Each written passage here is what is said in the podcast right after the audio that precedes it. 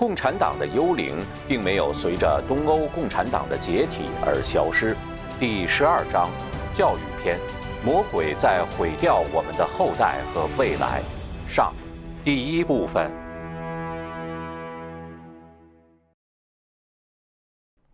引言：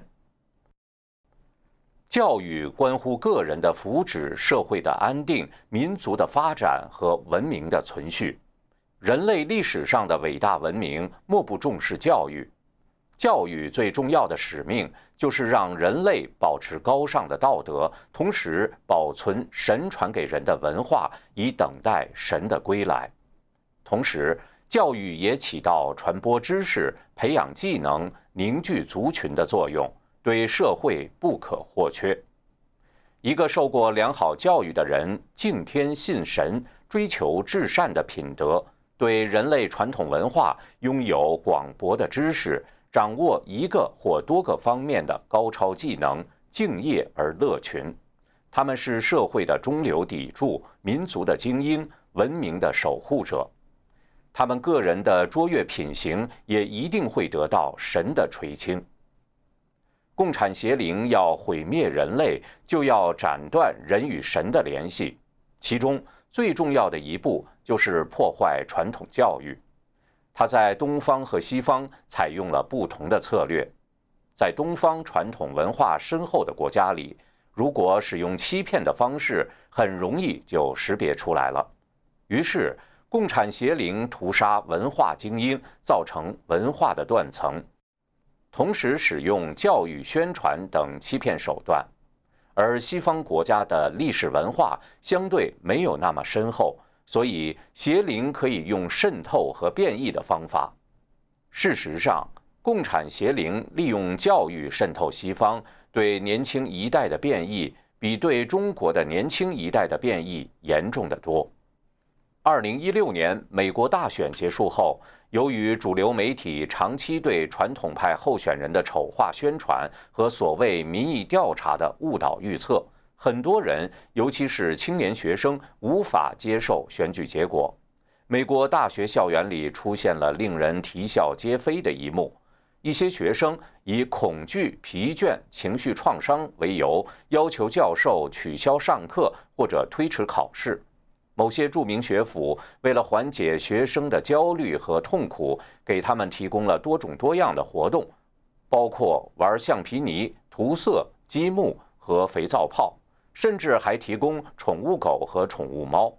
很多大学给学生提供了各种心理咨询，组织互助团体，提供选举后心理康复或者选举后资源与帮助之类的服务。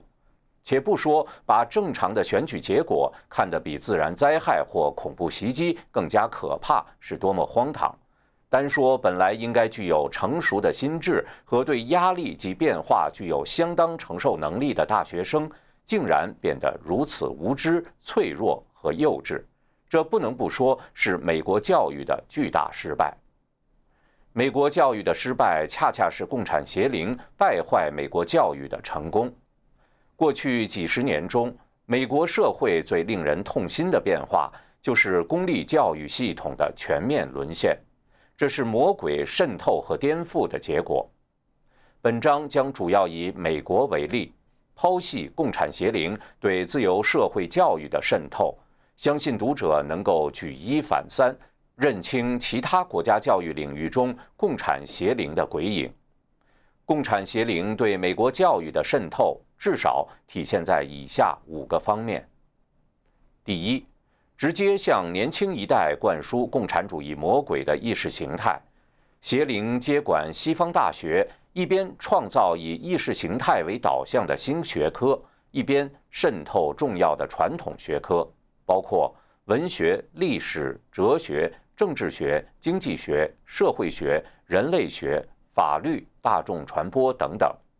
各种变形的马克思主义成了这些科系的指导思想，政治正确成为大学校园前置思想的操作指南。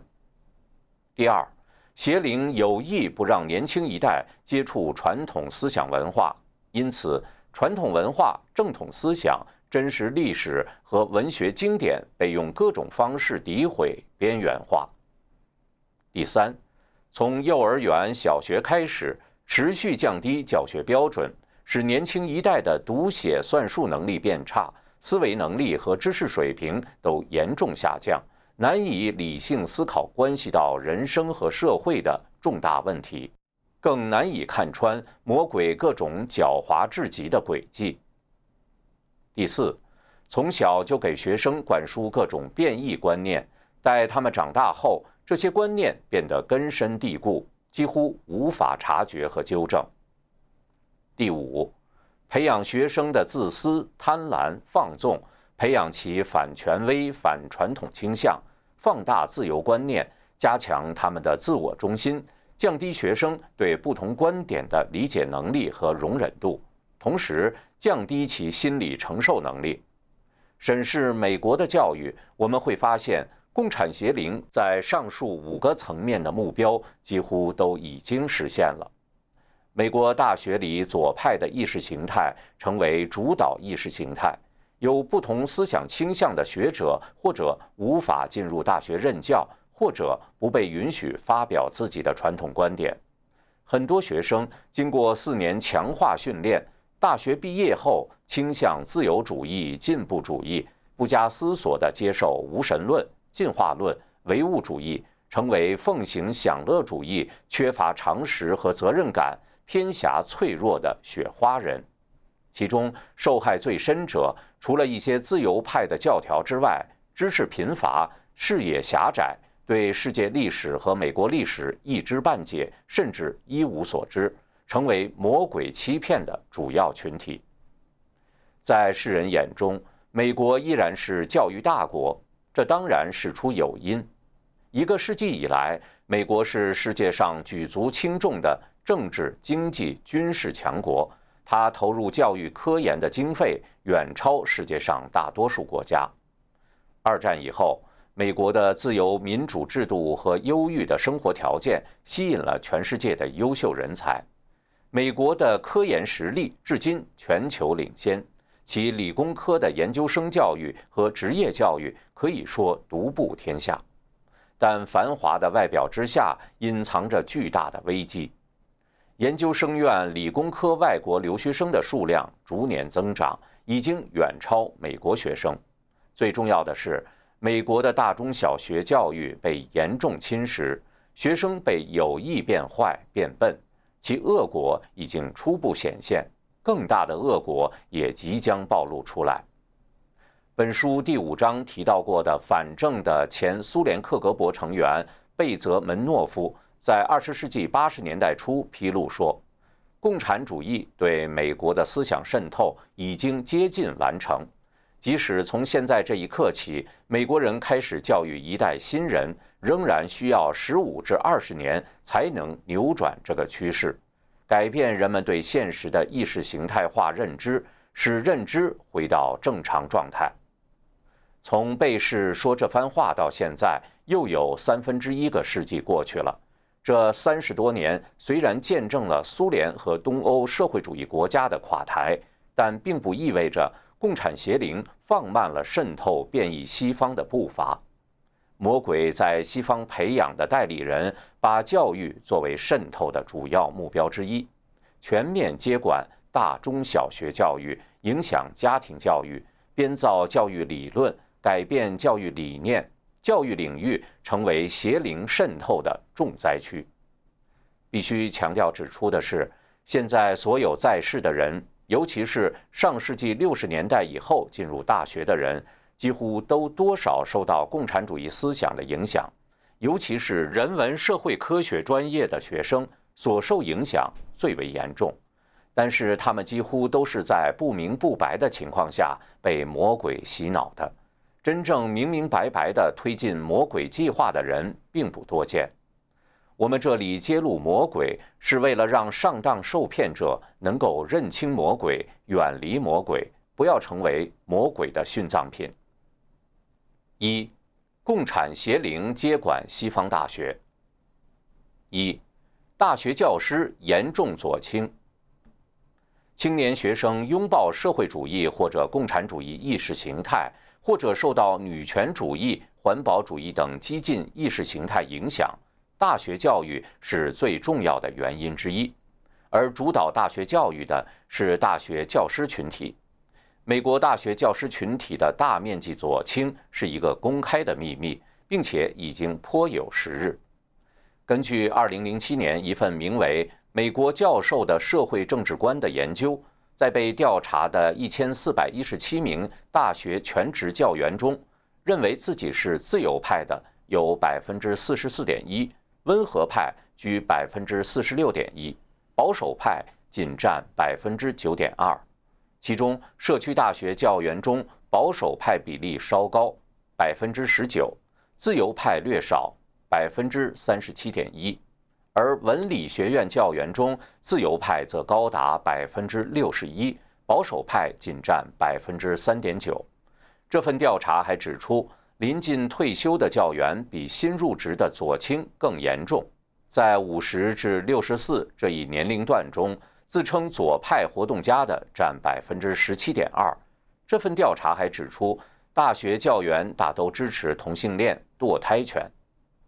二零零七年以后的研究也证实了美国四年制大学教授的左倾趋势。二零一六年发表于《经济日志观察》上的一份研究，调查了四十所美国著名大学历史和社会科学系教授的选民登记情况，发现，在七千二百四十三位教授中，民主党有三千六百二十三人，共和党人是三百一十四人。比例为十一点五比一。被调查的五个系中，历史系不平衡最甚，比例高达三十三点五比一。这与一九六八年的一项调查形成了鲜明对比。该研究结果是，历史学科教授中，民主党与共和党的比例为二点七比一。二零一六年对四年制大学教员的另一项分析发现。教员的政治倾向不平衡，在新英格兰尤甚。这份调查根据2014年的数据发现，在全国范围内，高等院校中自由派与保守派教授的比例为6比1，在新英格兰，这个数字是28比1。皮尤研究中心2016年的一项研究发现，在受过研究生教育的人群中，百分之三十一持自由派观点，百分之二十三的人倾向自由派，只有百分之十的人持有保守派观点，百分之十七的人倾向保守派。研究发现，自一九九四年以来，受过研究生教育的人群中，持自由派立场的人士所占份额大幅增加。美国企业研究所二零一六年的一次研讨会上。与会的学者指出，在美国，大约百分之十八的社会科学家自认是马克思主义者，却只有百分之五自认是保守主义者。考虑到大部分调查依据的都是调查对象的自我判断，事实上的不平衡状态与调查结果比起来，可能更加严峻。参议员泰德·克鲁兹。曾这样评价自己就读过的一所名校的法学院：这所大学法学院的教师自称是共产主义者的人要多于共和党人。如果你问他们美国是否应该变成社会主义国家，百分之八十的人会投赞成票，另外百分之十的人会认为这个想法太保守了。共产邪灵对美国教育的渗透和其对美国的渗透几乎同时开始。从二十世纪初开始，很多美国学院派知识分子就开始接受共产主义思想或者其变种废边主义思想。美国二十世纪六十年代的反文化运动让一大批反传统的青年学生走上历史舞台。在这些人的成长过程中，文化马克思主义的革命理论，尤其是法兰克福学派的激进理论，对他们影响甚巨。一九七三年，尼克松总统宣布终止越战后，反战运动失去了直接的目标，学潮开始走向低潮。但是，被大规模的学生运动培养起来的激进学生，并没有放弃他们的理想。他们进入大学研究所之后，首选的专业就是包括新闻、文学、哲学、社会学、教育学、文化研究等在内的社会人文科学。从研究所毕业以后，他们进入了对社会文化最有影响力的大学、新闻媒体、政府机关、非政府组织等部门工作。这时，指导他们的主要是马克思主义理论家格兰西的体制内长征的学说。他们要发动一次体制内的长征，改变西方文明的最主要传统。被西方反叛学生奉为精神教父的法兰克福学派哲学家马尔库塞，一九七四年断言：新左派没有死，他会在大学内复活。事实上，新左派不仅没有死。他们的体制内长征非常成功。越战以后，我们当中的很多人没有回到文学圈子里，我们获得了学术职务。战争结束后的一段时间内，对那些粗心的人来说，我们似乎消失不见了。现在，我们获得了终身教职，重塑大学的工作正式开始了。这是一位获得终身教职的激进派的自白。获得终身教职的激进派一词是学者罗杰·金贝尔在一九八九年出版的同名著作中创造的，用来指称后来进入大学任教并获得终身教职的二十世纪六十年代的激进学生。这些学生曾积极投身于反战运动、民权运动或者女权运动，受挫后进入体制。希望在学院内把政治理想灌输给下一代学生，造就像他们一样的激进分子。八十年代以后，这批当年的造反青年很多获得了大学的终身教职，有些成为系主任、院长，在学院内掌握了相当大的行政权和话语权。这些教授学者治学的目的不是探求真理。而是把学术作为破坏西方文明传统、颠覆主流意识形态和政治制度的工具。他们教书的目的是进行革命者的再生产。一旦获得终身教职，教授们可以参加各种委员会，在招聘新教师、制定学术标准、研究生论文选题、决定学科发展走向等各个方面都具有了相当大的发言权。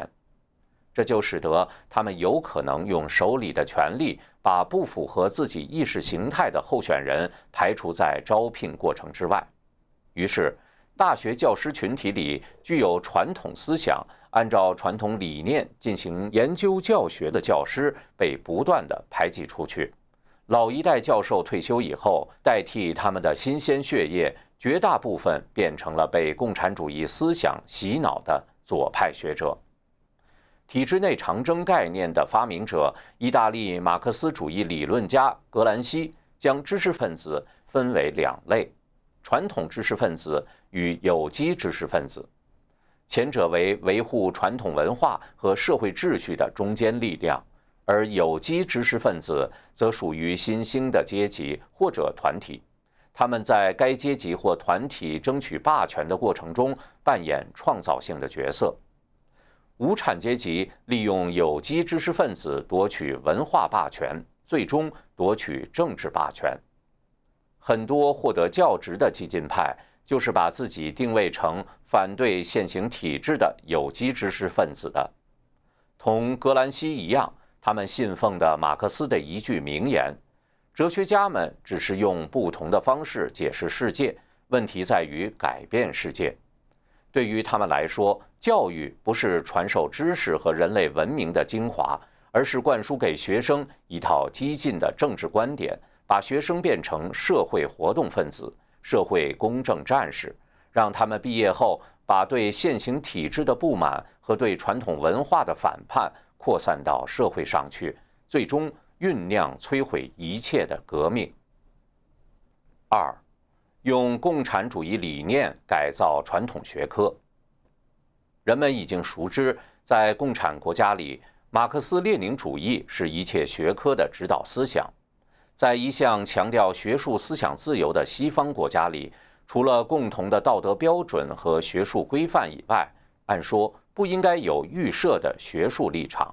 但是，二十世纪三十年代以来，社会主义、共产主义、马克思主义、法兰克福学派等等思想强势入侵美国大学，以致大部分人文社会学科都受到相当严重的影响。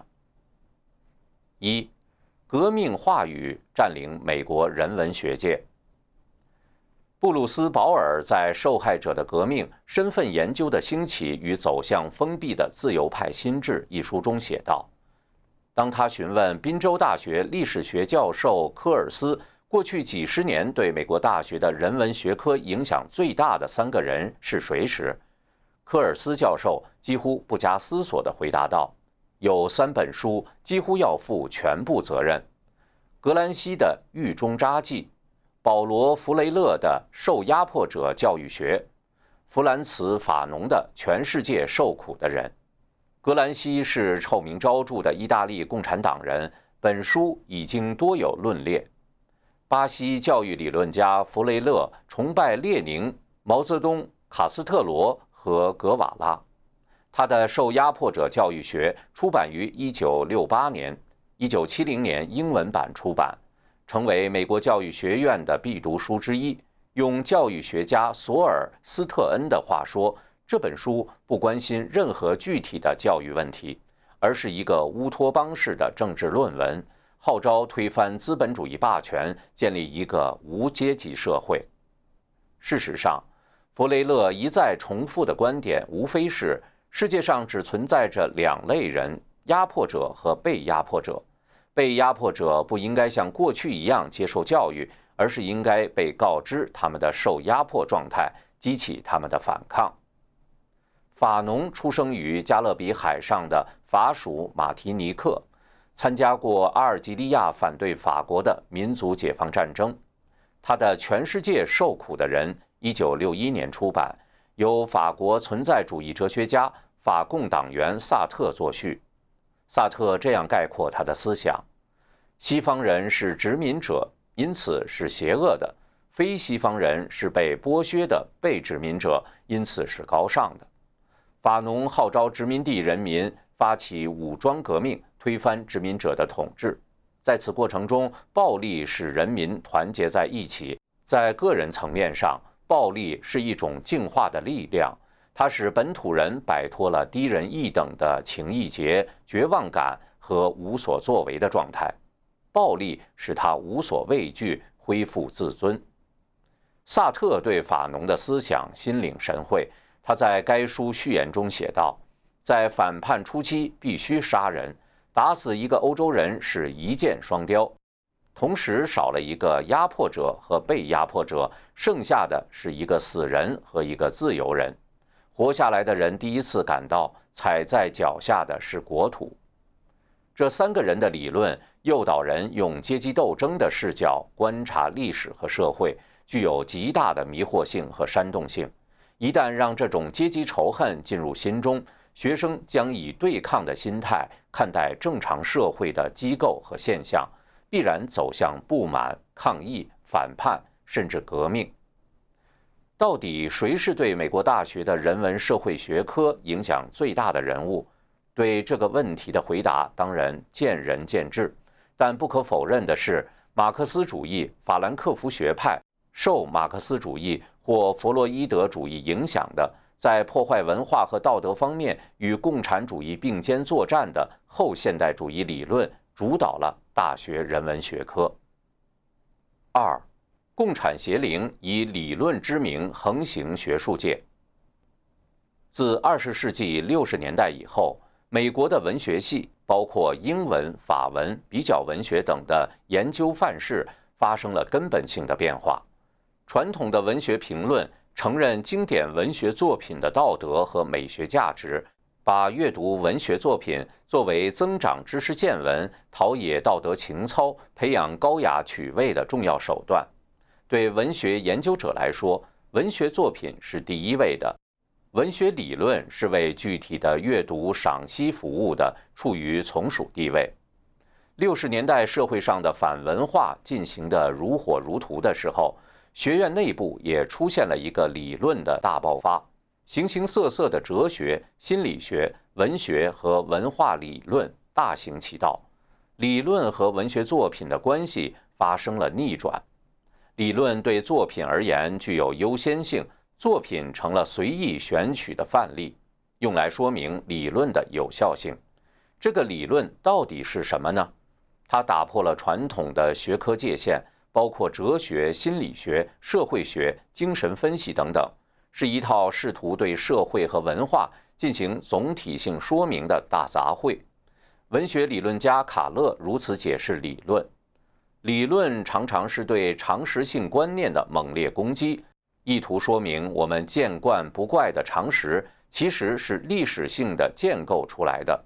这种建构出来的理论。表现得如此自然，以至于我们几乎察觉不到它其实只是一个理论。也就是说，理论肆无忌惮地嘲弄、逆转、摧毁来自家庭传授、宗教信仰、伦理道德的关于是非、善恶、对错、美丑的传统认识，代之以一套似是而非的邪恶价值观。抛开其复杂晦涩的包装。所谓理论，无非是新老马克思主义、法兰克福学派、精神分析、解构主义、后结构主义、后现代主义等拼凑出来的怪胎。简而言之，理论就是马克思主义和其他反传统的理论的邪恶联盟，其目的是以学术的方式摧毁人类文明的基础。理论是共产主义魔鬼在西方学院内部的新伪装。六十年代以来，他从文史哲等学科出发，攻城略地，开疆拓土，大有接管所有传统人文社会学科的态势。在实践中，理论和批判理论大体指代同一个现象。新涌现出来的批判的法律研究、批判的种族研究、批判的性别研究、批判的社会研究，甚至批判的科学研究。批判的医学研究等，都是批判理论的新的应用。理论横行学术界这个现象的实质，就是共产主义意识形态扩散到学术和教育诸领域，用变异理论迅速败坏年轻一代，为毁灭人类铺平道路。三，政治化的文学研究。对于马克思主义文学批评而言。一部文学经典的意义不在于其内在价值，经典据说甚至根本没有内在价值，而在于它反映了统治阶级、性别、种族的思想是如何成为占统治地位的思想的。美国一个著名马克思主义文学理论家直言不讳地宣布：“政治角度是一切阅读和阐释的绝对地平线。”也就是说。要把一切文学作品当作政治预言解读，只有读出其中的阶级、种族、性别、性倾向压迫的深层含义，才算是深刻够格的理解。来自共产国家的人对这种武断荒谬的文学批评并不陌生。中共党魁毛泽东评价四大名著之一的《红楼梦》的视角极为独特。《红楼梦》写四大家族阶级斗争激烈，几十条人命。前苏联和中共的历史表明，文学评论不总是象牙塔内高雅脱俗的讨论，有时会变成血雨腥风的斗争。例如，文化大革命的爆发，至少表面上和对一部文学作品的评价有关。历史学家吴晗响应毛泽东向明代清官海瑞学习的号召。创作了历史剧《海瑞罢官》。一九六五年十一月十日，上海文汇报刊出由江青、张春桥等共同策划、姚文元执笔的批判文章，评新编历史剧《海瑞罢官》，把海瑞罢官和反对三面红旗及造成大饥荒的中共政策总路线大跃进和人民公社的彭德怀联系在一起。批判海瑞罢官成为文化大革命的导火索。跟近几十年西方学院内的文学批评相比，中共用阶级斗争解读一切作品的文学批评就显得太粗糙了。西方的新马克思主义文学批评就像一个变种的病毒，变得更加强大、恶毒。它吸收了新式的理论武器，把一部部人类文化的经典推上手术台进行肢解和歪曲。从古希腊、罗马的文学经典到但丁、莎士比亚，再到维多利亚小说，无一幸免。虽然这类评论使用晦涩难懂的术语，显得冠冕堂皇、高深莫测，但许多研究的主旨却惊人的单调乏味，无非是指出某部作品包含了对被压迫阶级、女性、少数民族的偏见，因此属于。统治阶级的上层建筑，其目的是麻痹人民群众，使之不能产生革命的阶级意识。英国学者斯克拉顿一针见血地指出，新文学理论家们的方法是颠覆的工具，尝试从内部破坏人文教育，斩断我们和自己文化之间的同情的纽带。四，邪恶的马克思主义意识形态理论。贯穿于很多马克思主义人文学术的一个概念是意识形态。马克思把道德、宗教、形而上学等统称为意识形态。他认为，在阶级社会中占统治地位的意识形态是统治阶级的思想。这种思想并不是对现实的真实的反应，而是倒立着的，也就是扭曲变形的。二十世纪的新马克思主义。把破坏文化作为革命的必经阶段，在意识形态概念上大做文章。匈牙利马克思主义者卢卡奇把意识形态定义为与真正的阶级意识对立的虚假意识。法国马克思主义者阿尔都塞提出意识形态国家机器这一概念，包括宗教、教育、家庭、法律、政治、工会、通讯。文化等等，他们与暴力的国家机器一同发生作用。意识形态概念里包含着一个狡猾的诡辩。任何一个社会、一种制度都可能有弊端，指出弊端并加以修正都是必要的。但阿尔都塞和其他马克思主义者不是具体指出社会制度的缺点和不足，而是一概加以否定。否定的理由是，这些制度都是为了维护统治阶级利益的上层建筑，不是分析一个命题的真伪对错，而是指责提出命题的人动机不纯或者存心不良。这是一个常见的逻辑错误，叫做向井水里投毒。正如被投过毒的水，谁都不能饮用。被谣言诋毁、人格谋杀的人，不管说的话多么有道理。他的话都不会被人信以为真。阿尔都塞的意识形态批判就是一个扩大了的、更复杂的向井水里投毒的案例。阿尔都塞的意识形态国家机器概念无所不包，反映了共产主义对人类社会的极端仇视，必欲全盘否定、彻底毁灭而后快。这其实是共产邪灵在背后操纵对人类文化。痛下杀手。马克思主义的意识形态概念是一个极端抽象的泛泛之论，没有价值的伪命题。它的作用是把传统的道德观念一笔抹杀。马克思主义者带着无比的道德义愤，千百遍地重复这个谎言，带动和欺骗了很多头脑简单的人。五，后现代马克思主义。